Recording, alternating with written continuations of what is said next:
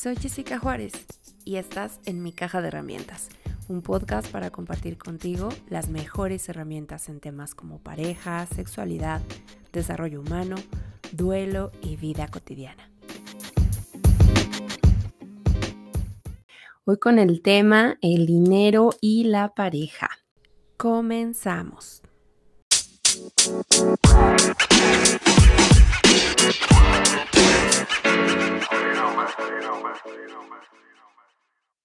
La gestión del dinero es un tema tan controvertido en, algunas parejas que puede incluso convertirse en un detonante que nos lleve al final de la relación.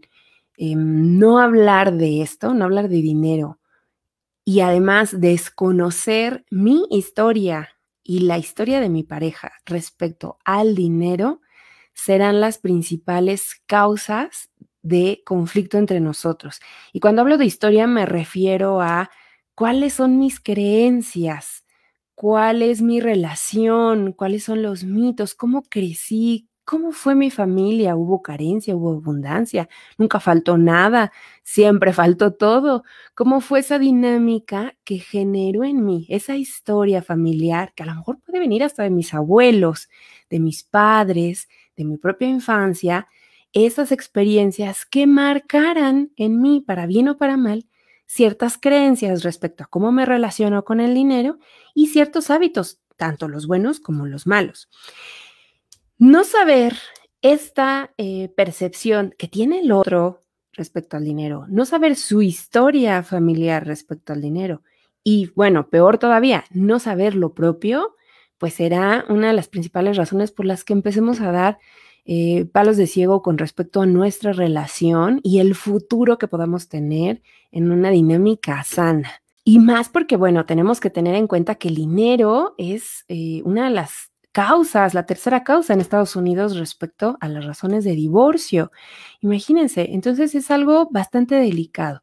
Es muy fácil estar enamorado cuando hay la posibilidad de cumplir todos nuestros gustos, todas nuestras necesidades e incluso llegar a vivir en ciertos lujos. Es muy fácil mantener el amor bajo esas circunstancias, pero cuando estamos bajo una crisis, ahí sí que se complica.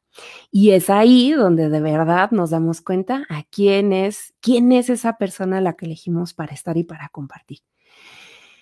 Para saber que tu dinámica actual funciona, entonces es necesario que tengas la certeza de que estás cumpliendo con dos puntos, dos grandes puntos importantes que cuenten con salud financiera y que estén alcanzando sus objetivos financieros. Va de nuevo. Para que tú sepas que tu dinámica actual funciona, es necesario que tengas la certeza de que están cumpliendo con dos cosas. Que cuenten con salud financiera y que se estén cumpliendo sus objetivos financieros. ¿A qué me refiero con salud financiera? Pues no estar endeudado de más. Y digo de más porque hasta cierto punto es natural tener ciertas deudas. Habrá deudas sanas y habrá otras que no lo son, o, deudas positivas. Eh, sin embargo, no estar endeudado de más será parte de los síntomas o de la cajita eh, a revisar de, de checklist respecto a lo que debe estar en mi salud financiera estar protegido, por ejemplo, a través de alguna herramienta como un seguro, seguros médicos, seguro de gastos médicos mayores, seguros de vida, seguros para los hijos. Y estos seguros, ya sea porque los está cubriendo mi empleador o porque los estoy cubriendo yo de manera directa. Tener ahorros y por lo menos tener ahorro de emergencia, ahorro por una situación que surja de manera espontánea y con la que yo pueda salir adelante. Y que además es algo a lo que se nos puso a prueba muchos cuando eh, empezamos con este tema de la pandemia y que nos tuvimos que confinar y que a lo mejor nuestros ingresos se vieron muy dañados porque perdimos el empleo o porque nuestro negocio dependía pues de que la gente pudiera hacer un consumo directo y al ya no poder tener estas, eh, estas condiciones que naturalmente teníamos, pues entonces se vio afectado nuestro negocio. Y ahí es donde nosotros empezamos a cuestionarnos qué tan sanas estaban nuestras finanzas, si teníamos un ahorro para emergencias. Hay expertos en finanzas que dicen o que recomiendan que en estos casos uno debería tener al menos respecto a tus gastos fijos lo eh, cubierto a seis meses guardado.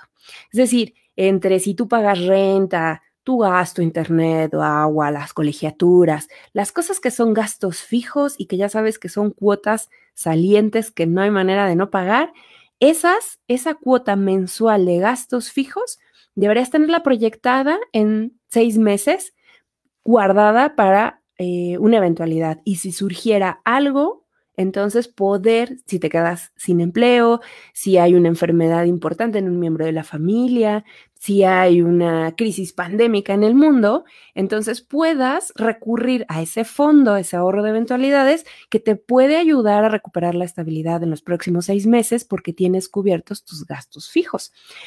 Cuando hablamos de una salud financiera, pues entonces nos referimos a no estar endeudado de más, a estar protegido con, con, algún tipo de seguro, a tener estos ahorros de emergencia, ya ni siquiera hablar de ahorro en general para cualquier otra cosa, para un viaje, para el futuro, para la pensión, para el retiro, para emergencias tener inversiones, a lo mejor tener algún tipo de inversión o tener al menos una segunda fuente de ingreso por si la primera se te cae, justo con esto que te acabo de platicar que pues a muchos nos pegó con el tema de la pandemia.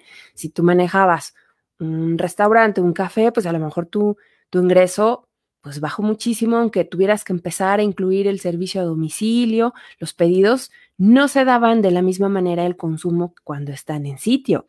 Entonces, si ese es tu único ingreso, pues por supuesto que se va a ver en problemas, pues cuando no eh, se está cubriendo las cuotas de los gastos fijos que tú tienes. Bueno, eso es en respecto a la salud financiera. Acuérdate que te decía, ¿cómo saber si mi dinámica actual está funcionando? Pues tendrían que estarse cumpliendo dos puntos. La salud financiera, que ya más o menos te di a grandes rasgos de qué va, y que estén alcanzando sus objetivos financieros. ¿A qué me refiero? Pues puedan tus hijos tener buena educación, por ejemplo, que les puedas proveer de lo necesario o de lo que eh, había, habían proyectado tu pareja y tú, o a lo mejor si no hay hijos, se hayan planteado metas como adquirir bienes raíces, comprar su propia casa, tener su auto, hacer un viaje, lanzar un negocio, objetivos, metas que ustedes se propusieron y que con el paso del tiempo sí han podido irlas alcanzando o más o menos en su mayoría o en el, en el plazo eh, más o menos calculado que puede esto postergarse. A lo mejor nosotros pensamos que los próximos cinco años íbamos a poder dar el enganche en la casa y resultó que lo tuvimos que postergar a siete años, porque hubo otros gastos que a lo mejor no calculamos bien, pero ahí sí podríamos decir que los objetivos financieros se están cumpliendo, porque de alguna manera se, se está dando el paso de las cosas que queríamos alcanzar en conjunto. Si estas dos cosas funcionan, si tu salud financiera familiar y tus objetivos financieros familiares son buenos, entonces se están logrando, quiere decir que tu dinámica en general es buena y está funcionando. Ahora, ¿qué es lo contrario?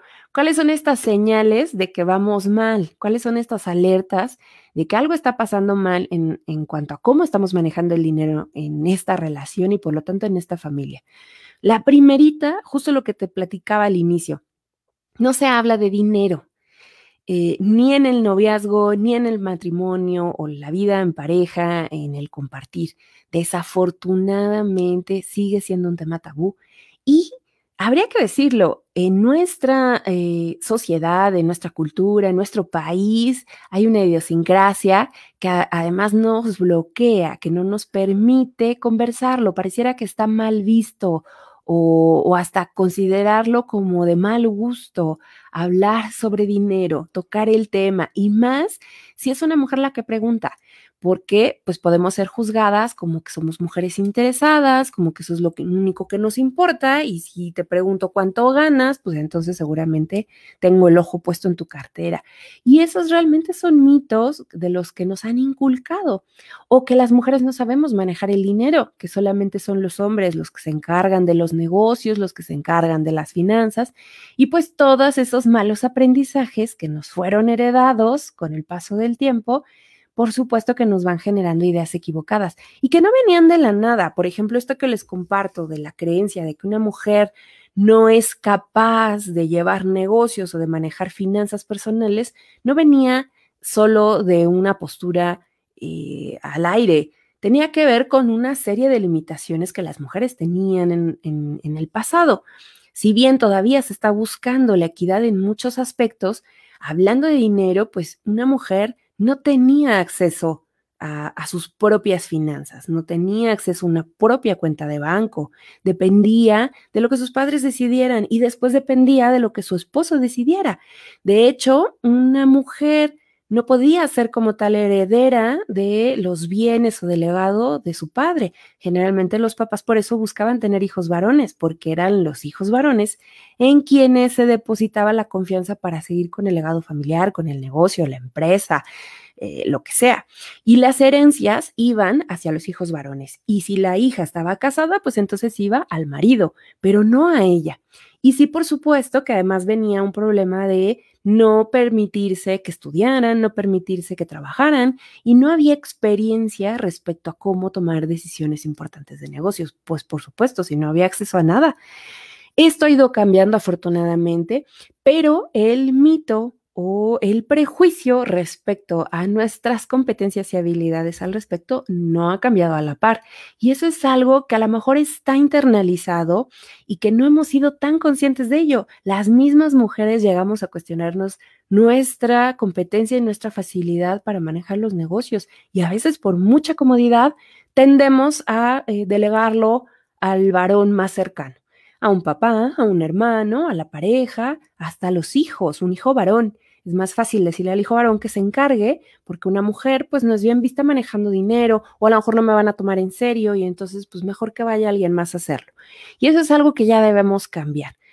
Insisto, ya tenemos acceso a todo esto, pero a veces culturalmente vamos un poquito atrás porque esa huella cultural, esa huella eh, viene un poquito más atrasada y tenemos que ir empujando, jaloneando para que suceda y para que esos mitos y esos tabús se vayan rompiendo.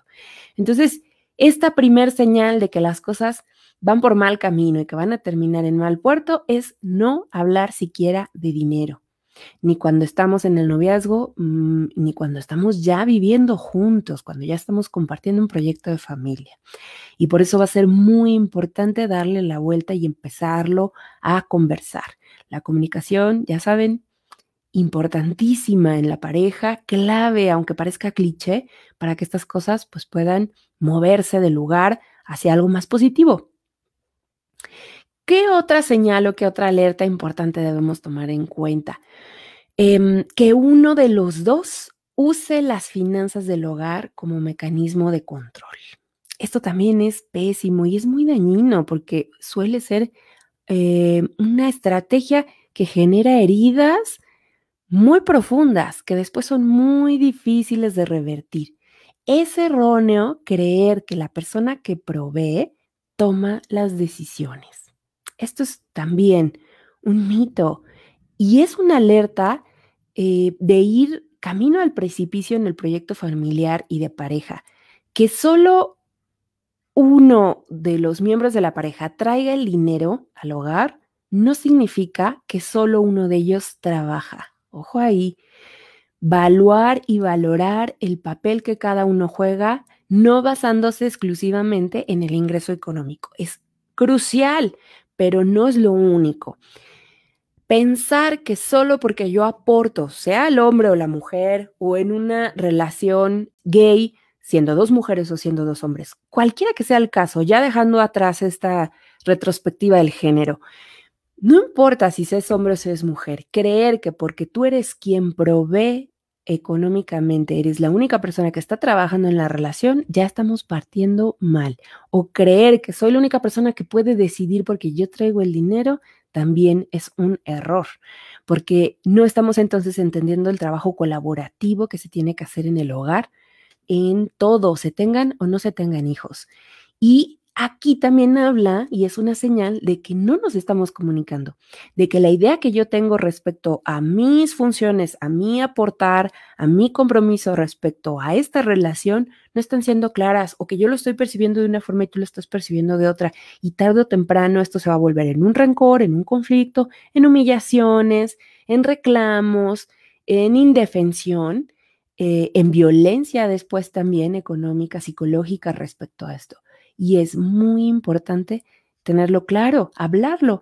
Si para eh, una de las personas está sintiendo que este acuerdo es injusto, ya sea porque no siento que al proveer la otra persona también está haciendo su chamba en casa, o al revés, no siento que se me esté valorando el trabajo que hago en casa porque no doy un gasto familiar directo, entonces hay que platicarlo, hay que ver qué está pasando aquí y cómo podemos volvernos a sentar a conversarlo para evaluar y valorar qué cuál es el papel que cada uno de nosotros está jugando, que ojo, no se basa exclusivamente en el ingreso económico.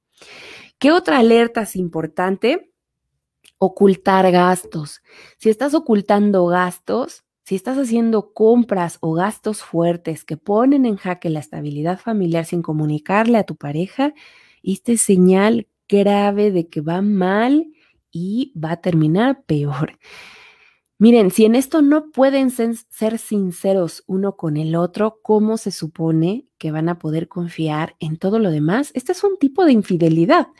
esta infidelidad financiera, ocultar gastos, mentir respecto a qué se está haciendo con el dinero y además tomar decisiones unilaterales pone en mucho riesgo la relación, no solo la estabilidad económica, la relación en sí la pone en muchísimo riesgo.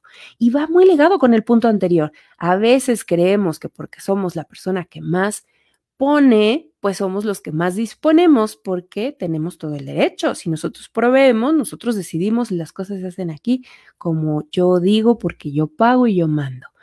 Y por lo tanto, eh, se generan también decisiones unilaterales en las que yo solo decido qué es lo que se tiene que hacer y qué es lo que se tiene que comprar, lo que se tiene que comprar lo que se tiene que gastar, en qué momento es bueno para invertir, en qué momento nos retiramos, en qué momento le prestamos dinero a mi familia, en qué momento sí le podemos o no le podemos prestar a la tuya.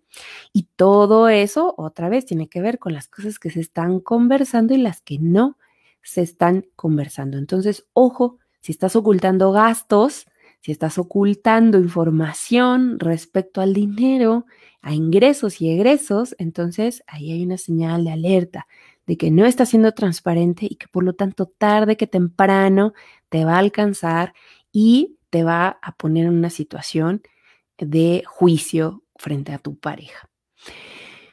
Otra alerta importante, otra señal importante de que esto necesita rápido intervención es desconocer el estado financiero familiar en general. Ya no solo si la otra persona toma o no decisiones por su cuenta, sino que además una cosa es que a lo mejor mi pareja provea genere el ingreso principal o el único que llega a esta familia, y otra es que yo me deslinde de todo lo que concierne a las finanzas de mi familia.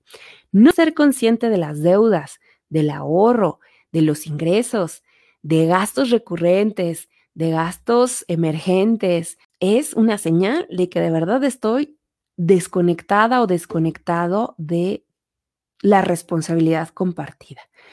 No porque una de las personas sea proveedora o sea proveedora mayoritaria quiere decir que sea la responsable única de cómo se van a manejar las finanzas familiares. Concierne a ambos en la pareja. No puedes deslindarte, es una responsabilidad de ambos.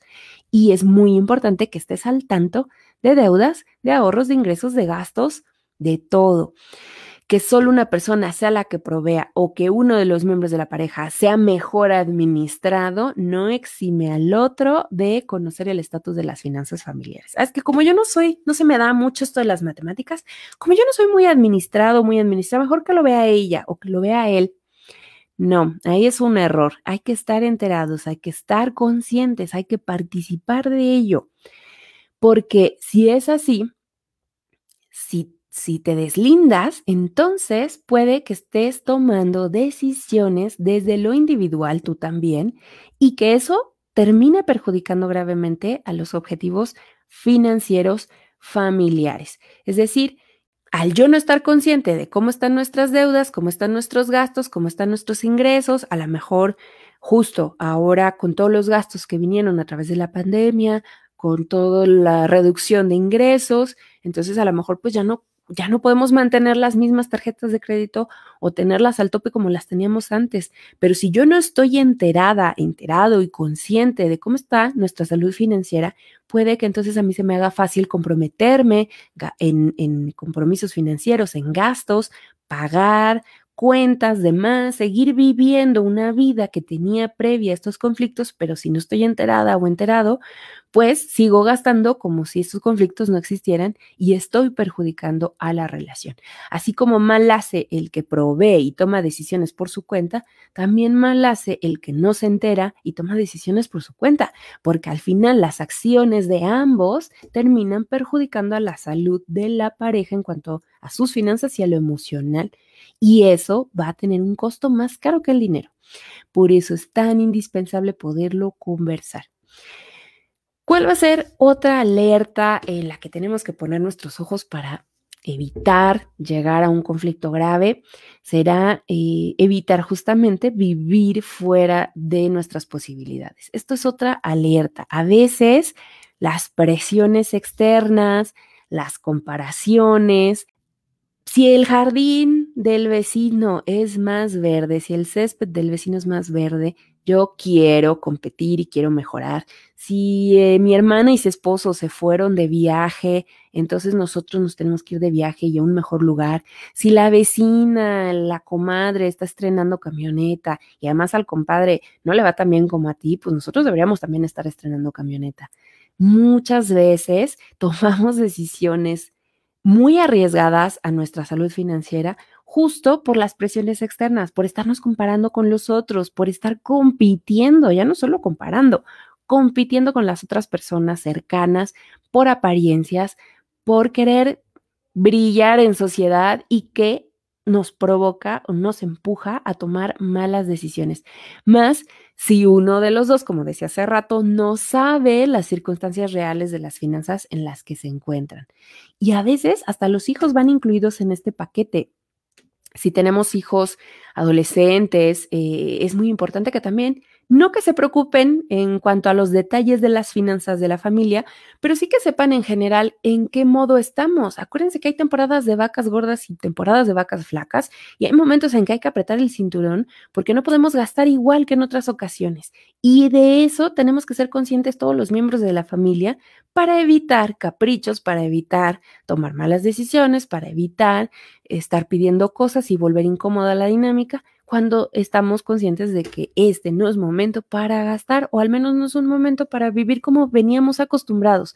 Ahorita hay que apretar, hay que vivir con lo básico o hay que reducir gastos eh, a lo mejor en, en algunas áreas y entonces nos tendremos que ajustar todos y cada uno de los miembros de la familia. Y por eso es que es tan importante que estemos enterados de cuál es el estatus de sobre qué estamos trabajando y cuál es nuestro siguiente objetivo, cuánto tiempo vamos a estar así según nuestra proyección económica, en qué momento nos vamos a recuperar, para que eso también genere cierta complicidad. A veces hasta las crisis nos permiten unirnos más como familia, como pareja como hijos, como hermanos, como de eh, filiales, buscamos encontrar una mejor forma de afianzarnos a través de momentos críticos. Y a veces los momentos críticos también se dan por cuestión de las finanzas, es ahí donde tenemos que eh, no tenerle miedo a hablarlo en familia, sino al contrario, aprovechar esa situación para que se dé un reforzamiento en nuestras habilidades, en nuestra resiliencia, en nuestra comunicación, en el amor en general que como pareja y como familia podemos inculcar. Y bueno, yo creo que hay muchas otras más, pero yo elegí estas como de las principales que podemos tomar como referencia para más o menos darnos una idea de cómo estamos yendo en cuanto a la relación. Y bueno, yo no soy asesora financiera. En realidad no te voy a dar hoy tantas estrategias respecto a em, ideas específicas como desde la perspectiva de, de un experto en finanzas, sino más desde la perspectiva de las relaciones interpersonales, de lo emocional, que es en lo que sí te puedo dar mayor referencia. Y algunas otras ideas de lo que sí podría ser un buen primer paso. En general, yo te diría, eh, ¿será importante buscar un asesor financiero? Sí, sí, ya estamos metidos en varios temas, sería importante y empezar a abrir la comunicación. Mira, a veces tu complemento es justamente tu pareja, la persona que te ayuda a equilibrar. A veces podemos ser muy miedosos al iniciar un proyecto, al manejar una tarjeta de crédito, al endeudarnos, y es nuestra pareja quien nos anima a poder empezar a dar estos pequeños pasos. O al revés, alguien que es muy fácil que se involucre, que se aviente con gastos, con proyectos que salen de la nada que suelta muy fácil el dinero, pues a lo mejor es justo tu pareja quien te va a ayudar a pensarlo mejor, a ser más recatado, a, a darte ese equilibrio de cómo vienes acostumbrado o acostumbrada. Y por eso es muy importante tener la apertura, comunicarnos y aprovechar a nuestra pareja para complementarnos. ¿Cuáles van a ser las estrategias que hoy te quiero compartir? Pues la primera, conciencia conciencia sobre las finanzas personales primero. Debes ser muy consciente y revisar primero a conciencia justamente tus propios hábitos y tus creencias sobre el dinero. ¿Cuáles son esos hábitos? Se me da, yo tengo el hábito del ahorro, realmente ahorro, pero cuando hablamos de hábito de ahorrar, tendríamos, tendrías que asegurarte que al menos ahorras el 10% de tus ingresos, de tu ingreso fijo. Si no es, y es, y es cada eh, quincena o cada mensualidad. Si esto no sucede así, entonces realmente no ahorras. O si ahorras para comprarte unos zapatos que te gustaron, eso no es ahorrar, eso es juntar dinero, acumular dinero para darte un lujo, pero no es un hábito de ahorro. ¿Cómo estás en tus hábitos? ¿Revisas tus cuentas? ¿Llevas eh, un control específico a través de alguna herramienta? ¿Cómo está tu tema de declaración de impuestos? Cómo haces tu proyección mensual, anual, de tus gastos, de qué sí puedes gastar, qué no, haces inversiones, no, tienes otro ingreso además del de, tu chamba. ¿Cómo están tus hábitos? Y ahí va la otra, ¿cómo están tus creencias respecto al dinero? El dinero es bueno, es malo, es la solución, es lo mejor que nos puede pasar, es lo único importante. Eh, el dinero no es de confiar, ¿Qué pienso respecto al dinero? ¿Es malo? ¿Es sucio? ¿Es de personas avaras? ¿Cómo lo, cómo lo relaciono? Y explorar también un poco cómo viene esta dinámica desde la familia. Ya te decía yo un poco al inicio, ¿cómo es mi historia familiar respecto al dinero? ¿Cómo fue para mi papá? ¿Quién proveía? ¿Mi papá? ¿Mi mamá? ¿A ambos? Cómo se organizaban cuando había crisis económicas en la familia o en general en la comunidad, en el país, qué hacían para eh, a nosotros ajustarnos con esos gastos, qué nos decían. Nos decían la verdad, nos decían mentiras. Esto es como un poco los procesos de duelo. ¿Se acuerdan que yo les he llegado a platicar cuando una persona muere? Mm, no estamos luego muy preparados porque desde niños se nos oculta información cuando somos pequeños y tenemos mascotas, es una buena oportunidad para empezar a aprender a relacionarnos con el concepto de la muerte. Pero si tu mascota muere y a ti te la reemplazan mientras estás dormido, o te dicen que se escapó, o te dicen que se fue a vivir al mundo de los perritos, pues entonces no te están permitiendo construir todo el esquema que va alrededor de la idea de la muerte y por lo tanto pues te dejan sin herramientas para poderlo superar más adelante. Lo mismo pasa con el dinero. Si a lo mejor no nos dijeron tan claramente que estábamos pasando por una situación difícil o, o sí, y a lo mejor nos transmitieron la culpa todavía peor, nos hacían sentir mal respecto a los gastos que generábamos como hijos. ¿Cómo se llevó? ¿Cómo se vivió? Haz una remembranza, piensa cómo fue tu infancia respecto al dinero. ¿Qué creía tu mamá del dinero? ¿Qué creía tu papá? ¿Cómo se hablaban respecto a eso? ¿Se comunicaban? ¿Sabían mutuamente cuánto ganaba el otro? ¿Cuánto aportaban? ¿Qué gastos había? ¿Qué compromisos había? ¿Quién administraba? ¿Quién pagaba las cuentas? Todo eso va a ser muy importante porque te va a permitir hacer una radiografía completa propia de creencias y de hábitos y entender un poco mejor de dónde viene todo. Pues a lo mejor pasamos por situaciones muy complejas y para mí es necesario asegurar pues que voy a tener lo, lo, indispensable para poder vivir. A lo mejor de ahí también viene la explicación de mis conductas de acumulación.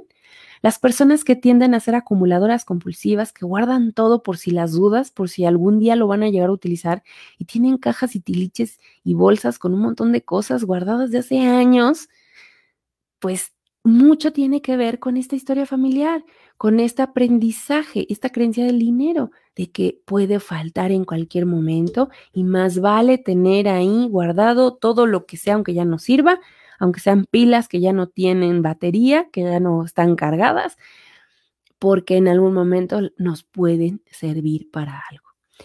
Ahí podemos empezar a entender, ah, claro, pues si no, mis papás nunca ahorraron, nunca me inculcaron la idea del ahorro. Ah, mis papás pues no, nunca hicieron una inversión en nada, solo tenían el dinero abajo del colchón en una jarrita de galletas. Pues claro, por eso yo no entiendo de eso. Ah, pues no, no me enseñaron a manejar créditos, no, no me enseñaron a hacerme de bienes raíces a cierta edad para de alguna manera asegurar también mi dinero pues entonces ahora entiendo por qué tengo miedo a hacer transacciones importantes, porque no las vi ejercerse con éxito en mi propia casa de origen. O a lo mejor sí, a lo mejor para mí es muy fácil porque nunca faltó, porque siempre hubo. Para mí el dinero siempre está, nunca se va. No tengo miedo de que se vaya. O además vi a mis papás o vi a mis hermanos hacer negocios exitosos y montar empresas y empezar y colaborar y tener sociedades fructíferas. Bueno, entonces puede que yo confíe más en ese tipo de transacciones pero ahora lo puedo entender y eso va a ayudar para otra estrategia que te voy a platicar más adelante. Bueno, ¿cuál será la siguiente que hoy te quiero recomendar? Que te caiga el 20 ya, que no vas en solitario. Eso se acabó. Tu individualidad y la de tu ser amado se suman para dar vida a una nueva entidad, la pareja. Y esto significa que a partir de ahora la prioridad y las decisiones se toman en equipo, en sociedad. Tu pareja y tú son socios en esta empresa, de la familia o de la pareja y por lo tanto tendrán que tomar decisiones juntos, apoyarse, hacer equipo. Tienes que involucrar a la otra persona de ingresos, egresos y deudas. Tienes que involucrar a la otra persona. No hay manera, ya no vas en solitario. Aquí ya no se trata de es que si le digo y entonces ya no voy a poder yo comprarme mis lujitos, mis gustitos porque me va a cuestionar. No, por supuesto que no, porque una vez que abrimos el tema la conversación, entonces empezamos a poner reglas, hacemos acuerdos, decidimos cómo vamos a colaborar cada uno de nosotros, tanto en ingresos como en trabajo del hogar, cuidado de los hijos, cualquiera que sea la actividad que nos tenemos que repartir. Y entre eso también estará una forma de poder determinar qué porcentaje das tú, qué porcentaje doy yo si es que ambos o ambas trabajamos, y entonces cómo aporto, en qué cantidad aporto, qué además de mi aportación en economía tengo que dar, a lo mejor en tiempo, calidad, en cuidados, en, en trabajo del hogar, cómo se dividen estas tareas y además quedarán remanentes que tendrán que ser para mis gustos, para lo que yo quiera hacer. Y entonces me pueda sentir cómoda o cómodo ¿Por qué estoy cumpliendo? Estoy cumpliendo con la aportación que me toca para que este proyecto que vamos en conjunto funcione y al mismo tiempo tener un remanente que me permita decir, me voy a tomar un café con mis amigas o me voy a echar una copa con ellas o con ellos o con quien sea. Pero esto ya es parte, o puedo decir, sí, le presto a mi mamá una lanita para ayudarle con este proceso, o a un hermano, una hermana, un amigo. Puedo tomar estas decisiones con este remanente que queda después de haber abierto el corazón y la cartera a la pareja para ver cuánto traes, cuánto traigo y qué vamos a hacer en conjunto. Otra cosa importante y que viene también muy relacionada con lo anterior es que debemos entender que la aportación acordada no limita tu participación en las decisiones. Sentirte cómodo con ello, porque una vez que hablas de esto, entonces ya fluyes mejor. A veces, cuando somos el miembro de la pareja que no aporta la mayor parte o no aporta económicamente, sentimos culpa o nos ponen en esa posición, como si no tuviéramos derecho a opinar, como si no tuviéramos derecho a hablar, a decir, a preguntar, a administrar, a tomar decisiones. Y eso es algo que debe cambiar. La aportación acordada. Si yo pongo eh, la mayoría, no significa que mi pareja entonces no pueda tomar decisiones respecto a lo que vamos a hacer en este proyecto. ni viceversa. Tiene que ser algo consensuado, tiene que ser algo acordado, equilibrado, porque vamos juntos en este proyecto y compensaremos en unas cosas y en otras según nuestras posibilidades y a lo que mejor nos cuadre. Y de aquí viene mi cuarta recomendación, entender que el acuerdo que hagamos no es permanente. Hay que replantearnos nuestros acuerdos cada cierto tiempo o cada que viene un suceso importante en nuestras vidas. A veces, o es muy posible que nuestros acuerdos iniciales pues sí fueran buena idea al principio, pero que al día de hoy pues ya no son funcionales y tenemos que volvernos a sentar y volver a revisar. ¿Te acuerdas que habíamos dicho que lo íbamos a hacer de esta manera? Tú te quedabas en la casa, yo aportaba, tú cuidabas a los niños, tú administrabas el hogar, yo hacía esto, tú hacías aquello. Bueno, pues ahora que el ingreso bajó para mí o que me quedé sin empleo o que el negocio quebró o que la cosa se complicó en general, nos toca trabajar a los dos.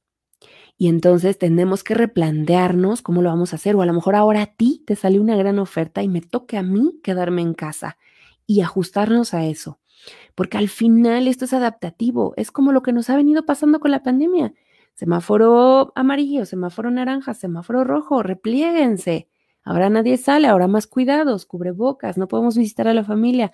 Vuelve a bajar el nivel de contagios, volvemos a salir a interactuar con los cuidados, con las medidas vuelve a cambiar, volvemos a replegarnos. Tenemos que tener la capacidad para adaptarnos a los cambios y no aferrarnos a querer seguir la vida normal como si no hubiera una pandemia, pero tampoco quedarnos en una cueva encerrados con miedo a contagiarnos. Y lo mismo pasa con respecto a cómo nos vamos a organizar en casa. No podemos confiar en que el plan inicial va a funcionar para el resto de nuestras vidas. Pueden venir cosas, pueden venir eventualidades y a lo mejor aunque no vengan, pues después de dos añitos, pues hay que volvernos a sentar y ver cómo vamos, si nos funciona, hacemos un cambio, qué, qué de este presupuesto tenemos que ajustar. A lo mejor aquí estábamos incluyendo un gasto que ya no está, estábamos incluyendo el gasto de la mensualidad del carro, pero ese ya se terminó de pagar. Entonces no estamos considerando eso en otra cosa, que a lo mejor puede ser para estos gastos que tienen que ver con eh, diversión o con placeres. Y a lo mejor ahora podemos hacerlo, o a lo mejor ahora ya podemos invertir a plazo fijo porque ya no contábamos con la disposición de ese dinero.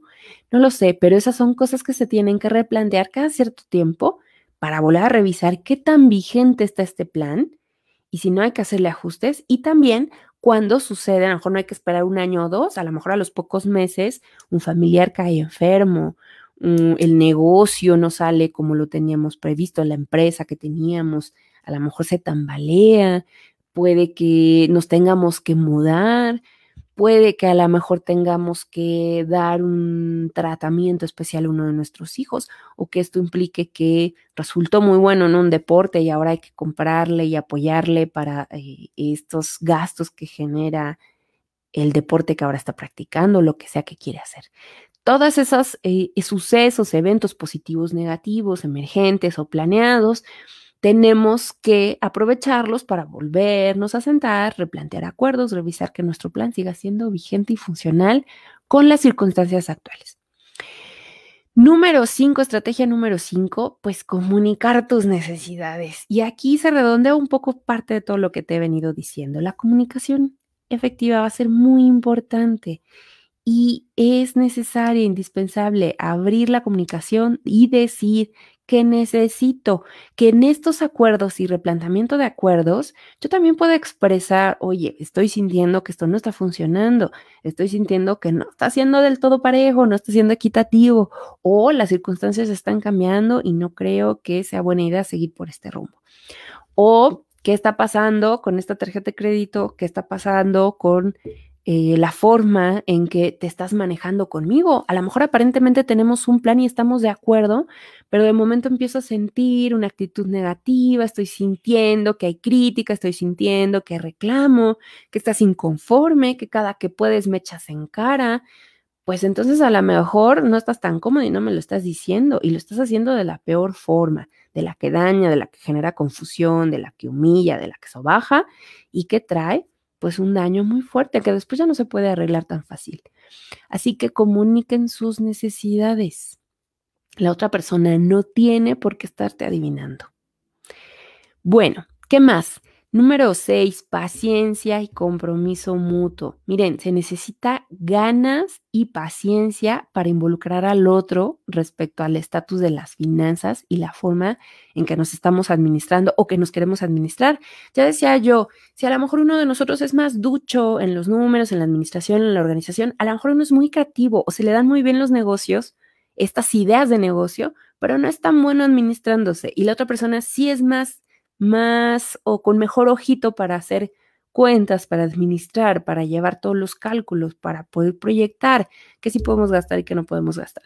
Pero tenemos que tenernos mucha paciencia y mucho respeto a la hora de intercambiar todo esto y poderle decir a la pareja, a ver, déjame ayudarte, déjame explicarte, déjame enseñarte cómo aprendí yo. A lo mejor yo lo aprendí desde mi familia o a lo mejor lo aprendí en mi trabajo o a lo mejor lo vi en YouTube y hoy te quiero enseñar y compartir una técnica que ya apliqué que me gusta y mira, vamos a hacer este cuadrito en Excel y vamos a llenar una fila donde vamos a poner cuánto estamos ganando, otra donde estamos poniendo cuánto estamos gastando y lo que sea pues irlo registrando, pero tener mucha paciencia y hablarnos con amor y con respeto, porque a veces tratamos de, de tontos, de tarados, de mensas, de inútiles a, los, a la pareja y entonces pues así no podemos llegar a ningún lado. No demos por hecho que lo que para nosotros parece nivel kinder, eh, pues debería ser así para todo el mundo. Hay quienes crecemos con poca información financiera, de finanzas personales, y puede que otros lo tengan como un básico en la vida, así como les enseñaron a lavarse los dientes en la mañana, en la tarde y en la noche, y otros que no. Entonces, seamos muy considerados, muy empáticos, muy pacientes y muy respetuosos en cómo involucramos al otro respecto a buenas prácticas para nuestras finanzas de pareja. Número siete, comunicación, planeación y congruencia. Y aquí ya no me refiero solo a comunicar tus necesidades, sino a poder hablar e intercambiar qué es lo que más nos conviene, poder definir cuáles son nuestras metas a corto, a mediano, a largo plazo y planear en torno a eso y ser congruentes.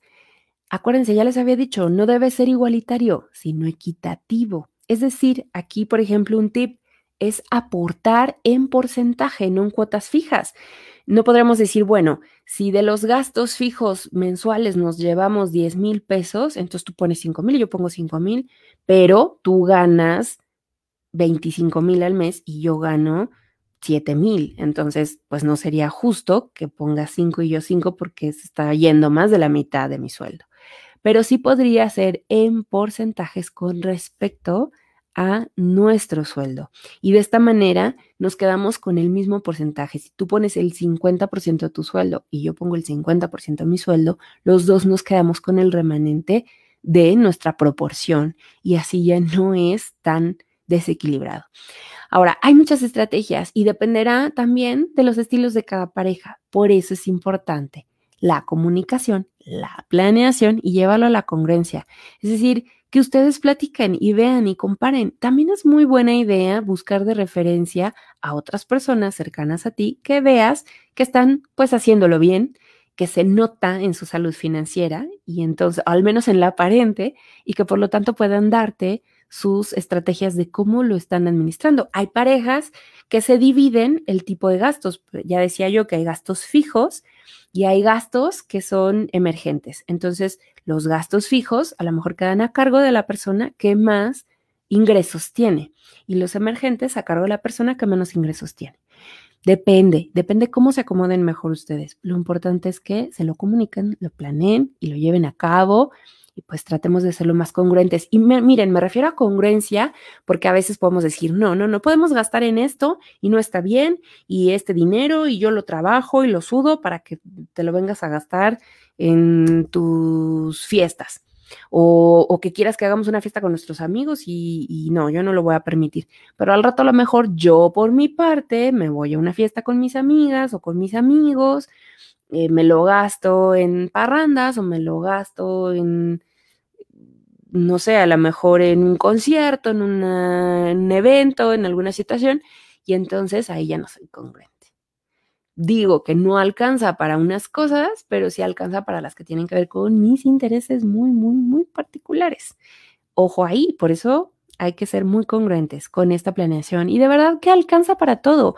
Y ya con esa tranquilidad, Miren, cuando esto se resuelve, cuando tienes la posibilidad de hablarlo con transparencia, de poder decir cómo está, cuánto ganas tú, cuánto gano yo, cuánto acordamos dar, en qué nos comprometemos en actividades, entonces ya, ya está ahí la satisfacción del deber cumplido, te sientes bien, ya no te pesa, te quitas un estrés que ni siquiera sabías que te estaba causando, te quitas un peso de los hombros, porque entonces te vas a ese evento sin culpa te vas con tus amigas o con tus amigos o te gastas en ese spa sin culpa, porque sabes que ya está cumplido lo de los gastos fijos, lo de los gastos, todo lo que tenemos planeado, ahí está. Ya de mi aportación, tú también estamos cumpliendo y de mi remanente me voy al spa y me doy un masajito porque me lo merezco, porque puedo, porque tengo esa, ese excedente que me permite poder gastar y voy y le doy a mi mamá su mesada, porque esto es algo que yo quiero hacer, que me da satisfacción y poderle dar ese gustito,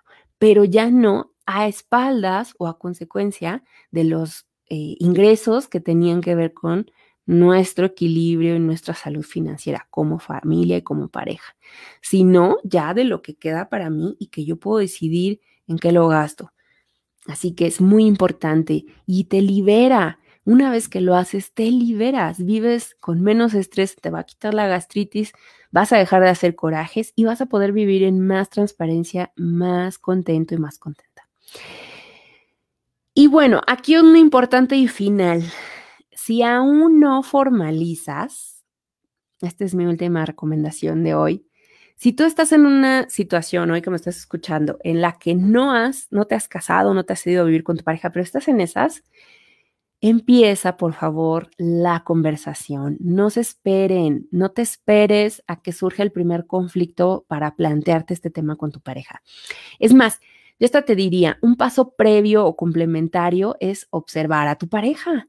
Observar, observar su comportamiento financiero e incluso en su familia, parte de esta historia, porque de ahí vienen estas creencias y estos hábitos respecto al dinero. Miren, esto pasa en todos los aspectos. Si tú vas a casa de tu novia, de tu novio, y es un recurrente que cuando vas a su casa, su habitación, está desordenada, no puedes luego, cuando vivan juntos, sorprenderte del desorden en casa, porque ahí estaba la señal, lo viste, eso no cambia de un momento a otro. Ah, es que hoy no me dio tiempo, es que hoy tuve muchas cosas que hacer, es que la escuela, es que el trabajo, es que la vida, es que lo que sea, si esa persona con la que sales no hace su cama en la mañana, deja la ropa tirada por todo el piso, así va a seguir siendo un buen tiempo y aun cuando vivan juntos, porque esos ya son hábitos que tiene, que le han permitido. Y lo mismo pasa con el dinero. Entonces observa, si constantemente está diciendo que ya no le alcanzó la quincena, que ya se gastó lo que tenía para el mes, que otra vez se quedó a media a medias con los gastos y ahora está consiguiendo y siempre está dependiendo del crédito para poder salir de lo que le resta la quincena, lo que le resta del mes y cuando recibe su siguiente pago, ahí está pagando la tarjeta y otra vez está viviendo el mismo conflicto, bueno, pues ahí está tu señal de cómo está su salud. Desde las primeras etapas me refiero a cuando todavía no se da esta confianza, a lo mejor apenas estamos saliendo, pero ya desde ahí se puede ver. Ya desde ahí tú puedes observar cuál es su relación, su creencia, sus hábitos con el dinero. Em, y ya, por último, les diría, vuelvan a repasar esto que yo les acabo de mencionar, la historia familiar. La historia familiar te va a dar la, la radiografía de dónde están depositadas las creencias y los hábitos de esa persona y a dónde te puedes ir a reflejar. Así como nos decían, bueno, ¿quieres saber cómo va a lucir tu pareja en 20, 30 años? Pues voltea a ver a tus suegros. Lo mismo pasa con respecto a, este tema de las finanzas. La historia familiar trae mucho de la proyección de lo que va a ser. No quiere decir que estemos condenados a que así va a ser, si les fue mal, nos va a ir mal. Pero hay mucha recurrencia, mucha probabilidad de que se repitan muchas cosas porque los hábitos son exactamente los mismos, a menos que exista la conciencia respecto a eso que nos está perjudicando y tengamos intención de cambio. Si la persona es consciente de que hay malos hábitos en su familia y desea cambiar, eso es una buena señal. Si tú ves potencial ahí, pues no importa que en la historia familiar existan estas, estas malas creencias, estos malos hábitos. Si la persona es consciente y tiene ganas e interés de hacer algo al respecto, puede que haya potencial y entonces eso cambie. ¿Qué es lo que tú debes averiguar con tu pareja antes de formalizar, ingresos, cuántos tiene y de cuánto. Cuando tú, ustedes ya están hablando de ya queremos vivir juntos, queremos casarnos, queremos formar una familia, esto se tiene que hablar así, sin tapujos, sin adornos. ¿Cuánto ganas tú? ¿Cuánto gano yo? ¿Cuántos ingresos tienes y de cuánto? Entonces, son los cuatro grandes fantásticos de los que tienes que hablar. Ingresos, egresos, deudas y activos. Ingresos, cuántos y de cuánto. Egresos, cuántos y de cuánto deudas, cuántas y de cuánto, y los activos, ¿qué tienes de tus activos? ¿Tienes alguna propiedad? ¿Tienes algún auto? ¿Tienes algo? ¿Tienes unas acciones? ¿Tienes algo? ¿No tienes nada? Y no por decir, ah, eres conveniente, no eres conveniente, es porque eso va a formar parte de ti. Eso que la otra persona tiene, positivo o negativo, saldo a favor, saldo en contra, también te va a pertenecer a partir de ahora y tienes que saber si es algo con lo que quieres lidiar o no ese ingreso que tiene tu pareja, ese egreso, esas deudas y esos activos también te corresponden cuando formalices. Y tus ingresos, egresos, deudas y activos también le corresponden. Y si no, es algo que van a tener que hablar. ¿Qué vas a hacer con esta deuda que traes? ¿La vas a resolver antes? ¿Necesitas que te apoye? ¿Vamos a armar un plan en conjunto? ¿Estás dispuesto a hacerme caso, a escucharme y que busquemos ayuda de algún experto y empezamos a poner en orden las tarjetas? ¿Qué hacemos? Pero esto se debe saber, es como las enfermedades hereditarias, se deben hablar también. La otra persona tiene derecho a saber a qué se está aventando, porque el paquete va completo. ¿Se acuerdan que yo les decía, cuando nosotros eh, nos, pues, decidimos formalizar con una persona, a veces creemos que solo va esa persona solita y pues más equivocados no podríamos estar. Cuando nosotros nos relacionamos con, cuando nos casamos, pues justo con, nuestra pareja, pues también lo hacemos con su familia, que eso ya lo habíamos platicado en nuestro streaming eh, de, de la familia política, cómo convivir con la familia política. Y yo desde ella se los advertía. Cuando tú te casas o te vas a vivir con alguien, no es solo con esa persona, también es con su familia, también es con su historia, también es con sus traumas, también es con sus miedos, con sus enfermedades, con sus hábitos, con sus sueños, con sus frustraciones y con sus creencias. Y uno tiene derecho a saber qué va en todo ese baúl. Y la otra persona también tiene derecho a saber qué llevas en tu costal de tus traumas, sueños, frustraciones, historia, todo, porque no es cierto, vives en un mundo de fantasías si crees que te vas a llevar a esa persona a vivir a la luna y que nadie los va a perturbar. Así que por eso es tan, tan importante.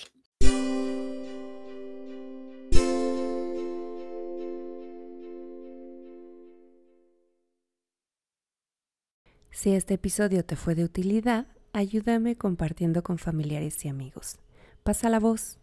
Si deseas saludarme, escribirme, sugerirme temas o solicitar una consulta psicoterapéutica o una cita para acompañamiento tanatológico, date una vuelta por mi sitio web jessicajuárez.com.